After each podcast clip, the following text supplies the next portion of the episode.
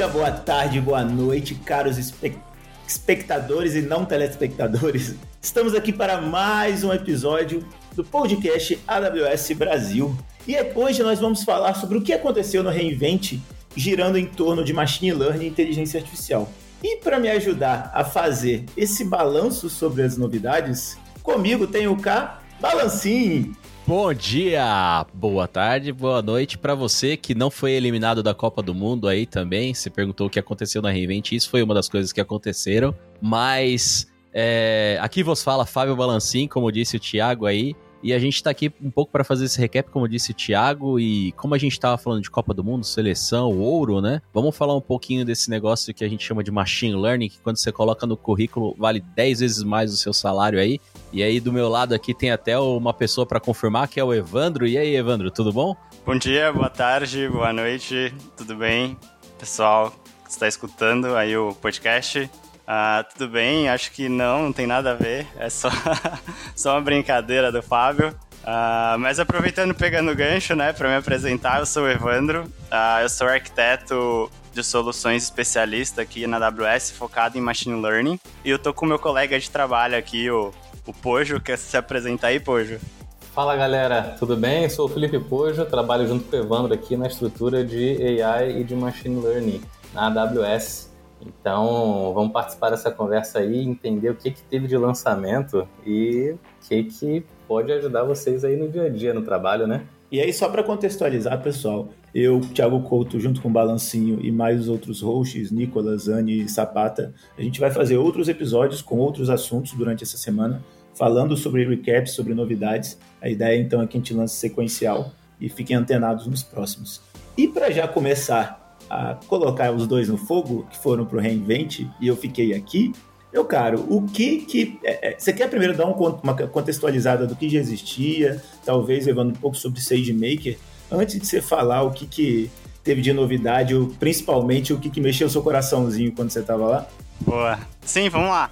Bom, para quem não conhece, uh, o SageMaker é uma ferramenta que vocês podem utilizar na AWS e ela permite que você ela facilita, simplifica seu fluxo de machine learning, né? Então, uh, você consegue criar seus modelos de machine learning de ponta a ponta, tá? Então, na, dentro do SageMaker, vocês conseguem pegar dados que vocês tenham, preparar esses dados, fazer transformações, uh, depois criar um modelo de machine learning uh, dentro do, do SageMaker, depois analisar a performance desse modelo e fazer deploy e criar um modelo produtivo tá? Para sua necessidade de negócio, sem precisar se preocupar com a infraestrutura disso. Então a AWS abstrai toda essa complexidade de infraestrutura e facilita para vocês uh, a criação de modelos. Isso em um overview, um overview geral, né? Em linhas gerais, assim, uh, explicando um pouco sobre o que é. Uh, entrando um pouco nas, nas features, né? Nas, na, no que, no que, o, que lançaram recentemente no Reinvent, principalmente atrelado aí ao SageMaker, eu vou, eu vou começar assim, por lançamos em, em preview uma feature de geoespacial, tá? Uh, dentro do SageMaker. Uh, por enquanto ela está disponível na região de West West Oregon. E vocês conseguem, por exemplo, trabalhar com dados, por exemplo, dados abertos geoespaciais, né, como imagens de satélite, por exemplo, do Sentinel-2, que são dados que são disponíveis, uh, dados abertos na AWS, por exemplo. E aí vocês conseguem trabalhar em cima desses dados, fazer uh, análise enriquecimento, acelerando essa criação de modelos, né? E depois fazer análise e predição em cima de mapas interativos em 3D. Então, a ideia dessa feature, que está em preview, mas é um preview aberto, tá? Então, acabei não mencionando, mas vocês não precisam entrar em lista de espera nem nada, basta simplesmente acessar e utilizar é justamente simplificar esse trabalho aí a lidar com mapas interativos, informações geoespaciais e tudo mais. Não, legal, cara. E assim, aí a gente começa a abranger vários casos de uso que me vem à mente aqui. Eu já tive necessidade de trabalhar, era um caso de uso muito específico de faixa de domínio da, de uma companhia ferroviária, mas a gente pode pensar, por exemplo, em valor de mercado de imóveis, que a gente precisa de utilizar esses dados espaciais, então é bem interessante, eu acho que abre um outro leque que a gente não, não utilizaria anteriormente dentro do SageMaker e abre um outro leque de casos de uso que a gente pode atender os nossos clientes. E cara, já que nossos clientes vão utilizar o SageMaker, que, que mudou na carinha dele, porque eu ainda não vi novo, tá? Então eu tô aqui, pessoal. Eu tô fazendo recap com vocês como entrevistador, justamente para eu aprender também, viu? Boa. A UI do, do estúdio, né, do SageMaker Studio, ela foi toda re reestilizada. Então ela sofreu algumas alterações para simplificar. Então ficou, por exemplo, logo inicialmente já tem um, um menu esquerdo ali de home que você já consegue acessar as features dentro do SageMaker, né? Então, se você quer ver ali os experimentos que você criou, se você quer visualizar ali algum, algum projeto, algum pipeline, uh, algum endpoint que você tem produtivo, essa interface ela foi reestilizada e foi, foi uh, simplificada, né? E, e, e, é possível até você customizar essa homepage, tá? Então, se você quiser criar uma homepage ali com a sua cara, uh, com os atalhos, enfim, com as coisas que você quer ter um acesso rápido ali, agora é possível também fazer isso. Da hora demais, cara. Você sabe que outro dia eu tava conversando com, com um cliente, ele tava muito me falando, Evandro, sobre a questão de gerenciar os usuários que usam o SageMaker. O SageMaker realmente melhorou bastante a interface, mas uma coisa que eu fiquei em dúvida e eu ouvi falar foi que agora a gente tem uma forma de trabalhar a governança do uso do SageMaker. Como é que é isso daí? Sim, tivemos três, basicamente três novas features atreladas à governança né, dentro do SageMaker. A primeira feature são, é o Role Manager, SageMaker Role Manager. Ela é uma forma bem mais simples de vocês gerenciarem as permissões dos seus usuários dentro da ferramenta. Então, já tem algumas permissões pré-criadas com os acessos mínimos necessários, por exemplo, para um cientista de dados uh, ou para um engenheiro de MLOps, por exemplo. E aí ficou bem mais fácil no ponto do, de conseguir criar isso com poucos cliques, né? Então fica simples de fazer o onboard desses novos usuários de machine learning. Além desses templates, agora é um workflow guiado. Então vai ser ali, como eu disse, né? Vai ser ali um, um passo a passo ali, como se fosse um next, next, next finish. Uh, e acaba simplificando bastante esse ponto de criar usuários, de dar permissionamento para os usuários que vão usar a ferramenta.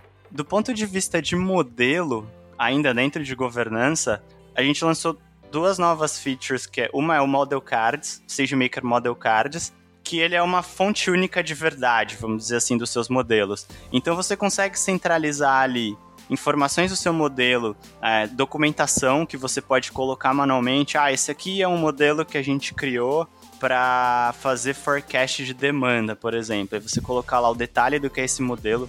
Você já integra isso com o SageMaker, então você fez o, esse modelo dentro do SageMaker, treinou ele, você já consegue puxar os metadados de treinamento, por exemplo, do, da criação desse modelo isso fica disponível ali no Model Cards e ali dentro você consegue ver, por exemplo, qual que foi a performance desse modelo que você criou, né? Os, os, dados que ele tem.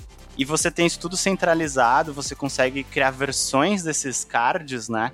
Para você, por exemplo, aprovar um modelo ou um time de, de gestão de modelos, enfim, olhar e falar, ah, esse modelo aqui não tá legal, vamos rejeitar, vamos criar uma nova versão e ter todo o tracking, todo o histórico do que foi realizado até então.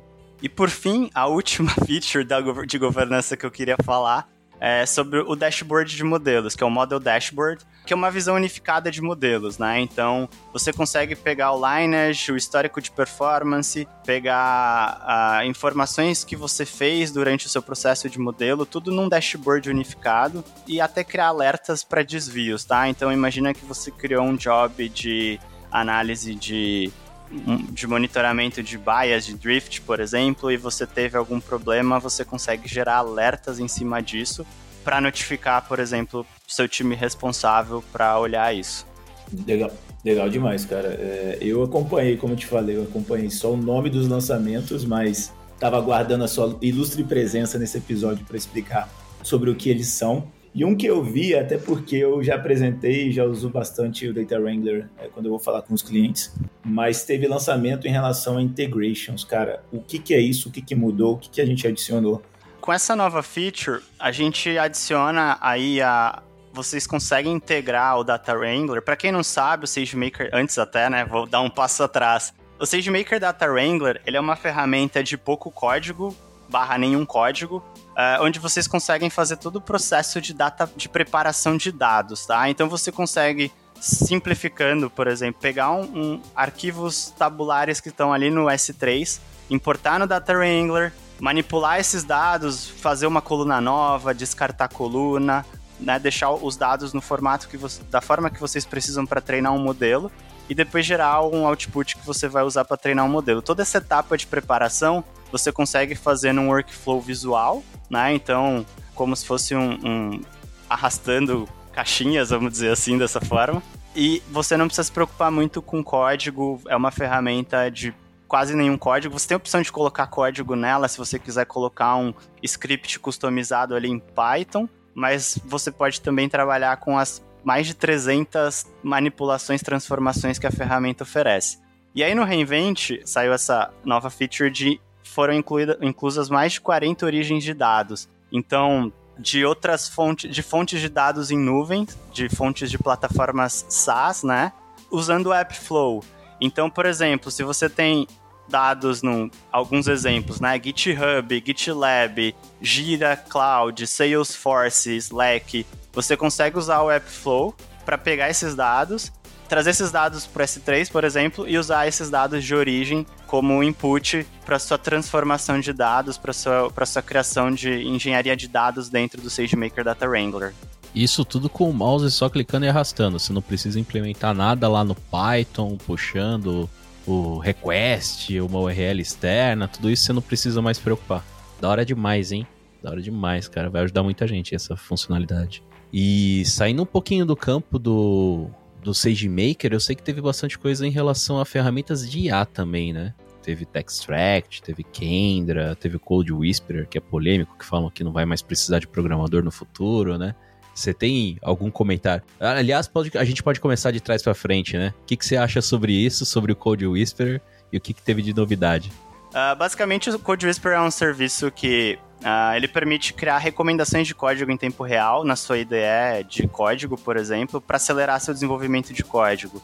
Ele tem suporte para TypeScript, C Sharp, Python, Java e JavaScript. E é bem simples, assim, de, de vocês fazerem um board e utilizar. E, e acaba, como o, o Balancing disse, né? Num futuro próximo, talvez vai programar por nós. Mas tem uma coisa que você falou aí que ele não, não substitui, o COBOL. Eu vi que você não falou, então tem programador que vai continuar vivo aí por muito tempo ainda, cara. Por enquanto. é, eu acompanhei junto com o Vinícius Sender aí, próximo, bem próximo do lançamento, cara. E quando a gente fala em relação a.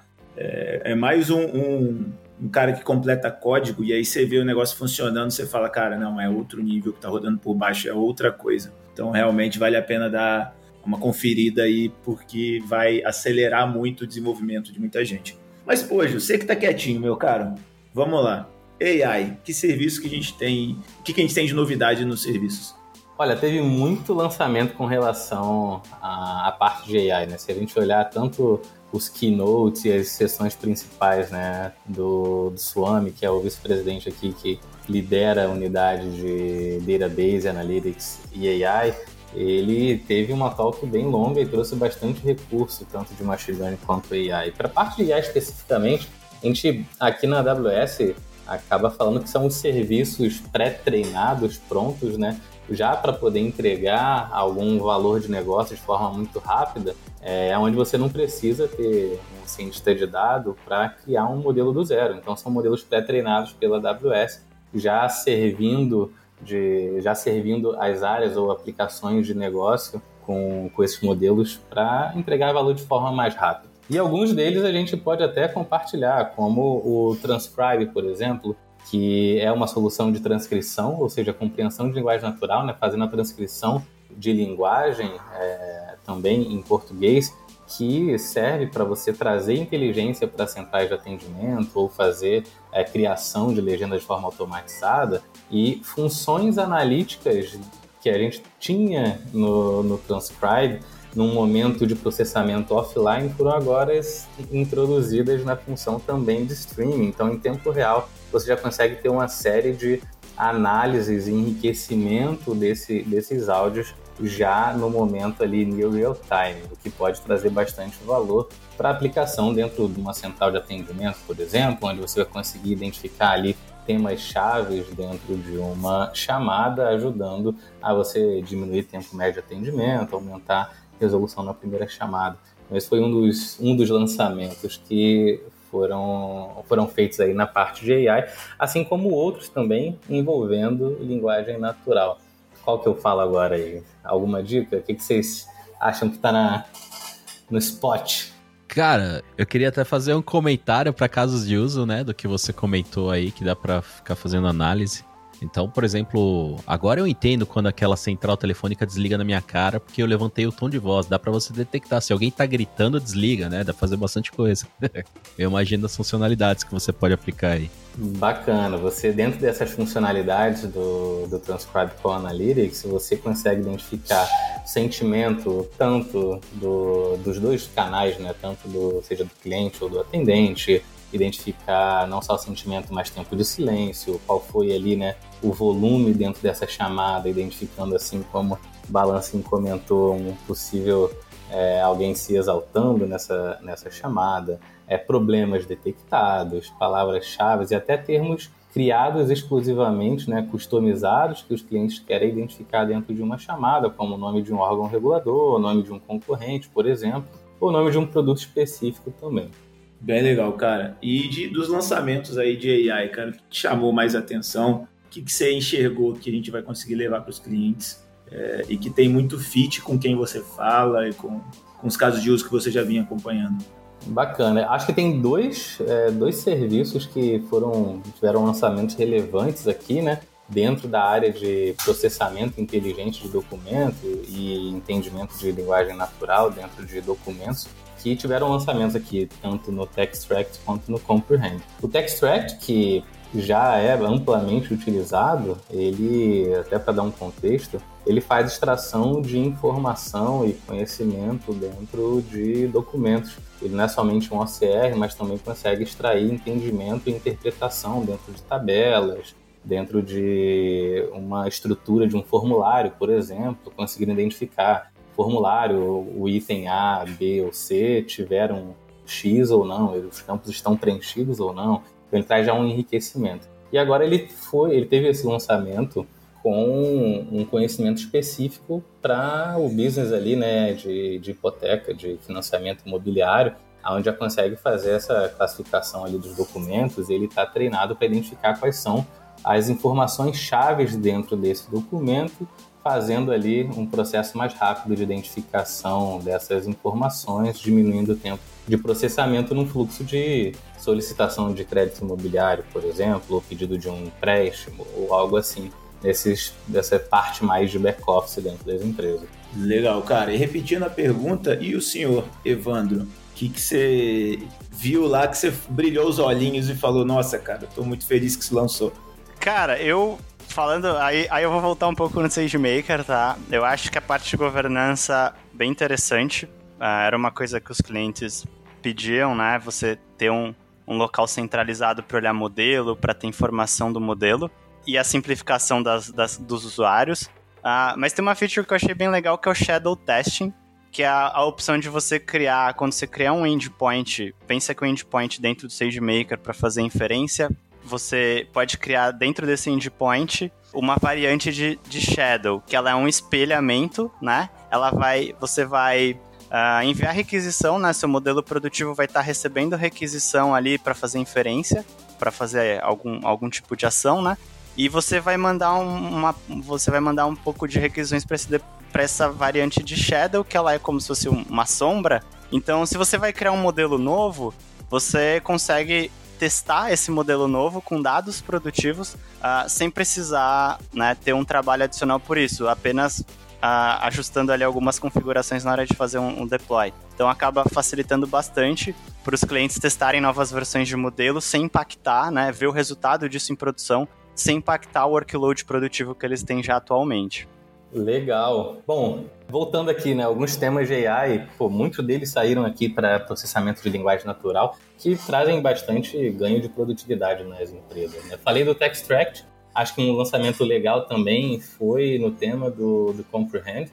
Comprehend ele faz é, esse enriquecimento que a gente fala né, em cima de informações, onde extrai entidades, termos-chave, sentimento e uma série de, de é, itens importantes né, na classificação de, de um texto, de uma fala, de um e-mail, de um documento, lançaram uma funcionalidade agora importante para você conseguir fazer extração e entendimento de entidades, né, de termos específicos, dentro de documentos semi-estruturados, sem necessidade de fazer um OCR antes. Então, só com uma chamada de API, você já consegue trazer um termo dentro de um PDF, dentro de algum documento digitalizado ou até uma imagem, o que foi um lançamento bem bacana e traz é, bastante produtividade para as empresas. Imagina que antes você tinha que fazer um OCR, fazer o store dessa, fazer armazenamento desse, desse resultado desse OCR e depois usar um serviço para extrair entendimento, quando hoje um único serviço aqui, que é o Comprehend, ele vai conseguir fazer essa busca nesse documento sendo estruturado.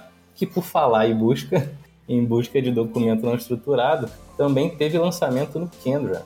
Kendra é uma plataforma de inteligência para as empresas adicionarem ali dentro dos seus centrais é, de atendimento como fonte de pesquisa para um atendente, ou dentro das suas intranets, ou até trazer toda a base informacional é, onde ela serve ali, né, clientes finais ou internos, com informações e disponibilizar um, uma fonte de busca em linguagem natural sem precisar de um treino anterior, sem fazer um pré-treino ali, onde você tem que mapear o que é uma pergunta e uma resposta. Então, o Kendo ele já proporciona hoje fazer uma busca em linguagem natural de algum termo, como ah, a que horas fecha o helpdesk da empresa? Ao invés de você retornar para o cliente uma série de artigos ali para ele ler, né, ou para um usuário interno, você consegue trazer exatamente a resposta com contexto.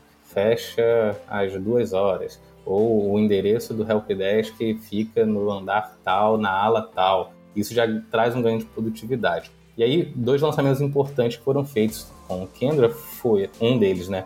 O suporte à busca semântica em português, então essa busca em contexto, compreendendo de fato a, a linguagem brasileira aqui, né? O português do Brasil, o que é bem importante, foi um lançamento bem bacana e também a busca tabular em HTML. Então imagina que você tem um caso de uso onde você quer trazer né, uma produtividade para os seus atendentes ali numa intranet, onde eles vão se informar para responder dúvidas de cliente lá na hora do atendimento, e eles precisam fazer alguma pergunta lá dentro desse sistema, né? Qual que é o cartão de crédito que eu tenho com a menor taxa aqui no mercado? Você pode fazer essa pergunta e o Kendra, em contexto, vai conseguir buscar informações dentro de uma tabela, talvez uma tabela é, comparativa entre diferentes cartões, cada um com a sua taxa, X% anual, ele vai conseguir fazer essa busca em contexto mesmo em tabelas. E aí isso aí é muito bacana que também consegue acelerar bastante a produtividade interna ou até melhorar a experiência de cliente lá na ponta interagindo com um sistema assim.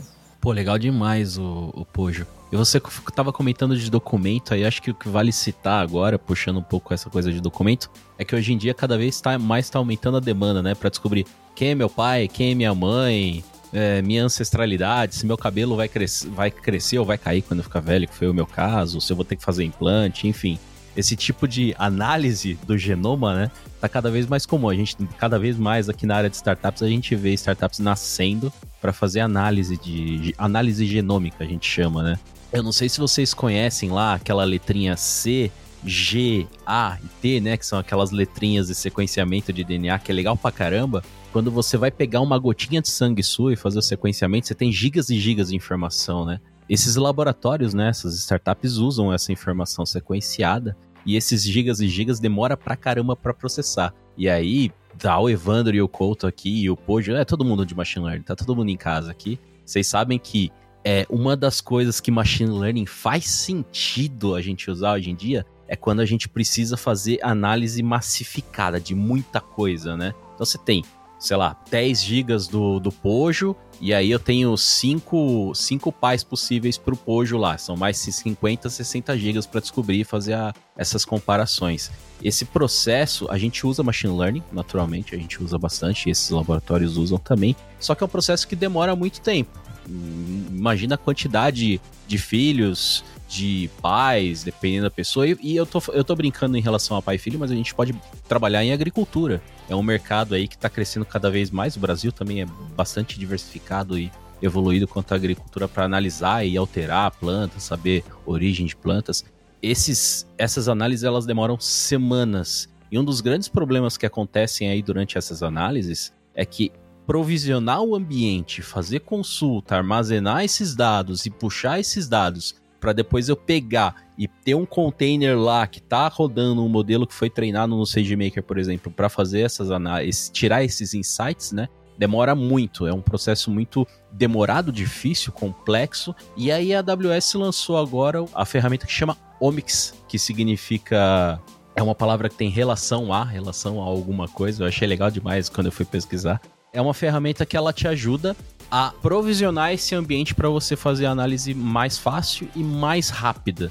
Então agora é, muitas startups com certeza vão poder se aproveitar desse tipo de funcionalidade. Então, o Evandro, se você quiser ter um aquário e modificar seu peixe para ficar azul, sei lá, muita gente faz isso hoje. Agora você pode analisar, ver se dá, alterar o DNA, enfim. Fica aí a dica. Legal demais, cara. A gente teve alguns lançamentos também desse tipo, que são referentes mais a algumas indústrias, exemplo, supply chain. Então, vale a pena você ouvir os, os próximos episódios. A gente vai falar sobre é, os mais expressivos aí para o nosso cenário Brasil e Latam. Hoje, o nosso muito obrigado, senhor Evandro. Dá o um tchau para a galera. Obrigado, pessoal. Obrigado pela audiência. Obrigado aí pelo espaço, Couto, Bala. Até, até breve. Pojo, dá um, um adeus e até breve aí pro povo. Valeu, galera. Valeu pelo espaço. Putz, esse trabalho aqui do, do podcast é super bacana. E acredito que agora em 2023 vamos ter muito papo de AI e ML junto aqui. Com certeza eu e Evandro vamos voltar algumas vezes, hein? Como dizia a Xuxa, cara, tudo pode ser, só basta acreditar. é isso aí. Então, pessoal, fiquem por aí antenados. Balancinho dá um, um tchau pra galera e já fecha o nosso podcast. Opa, galera, eu quero deixar aquele beijo, aquele abraço, aquele meus sentimentos para quem foi desclassificado na Copa aí como a gente aqui do Brasil. É isso, vamos, vamos torcer para 2026, né? 2026, acho. Vamos para 24 anos sem ganhar uma Copa. Ô, oh, tristeza. E acompanhem aí, fiquem ligados nos próximos podcasts com recap aí da, da Reinvent 2022. Obrigado por terem acompanhado e sintonizado no dial de vocês aí o podcast AWS Brasil. E como sempre, se vocês quiserem comentar o penteado do Pojo, o fone do Evandro ou o apartamento novo aí do, do, do Couto, que vocês não estão vendo, mas eu lanço aí no ar, né? Podem comentar isso lá no Twitter com a hashtag podcast AWS Brasil. Valeu, galera!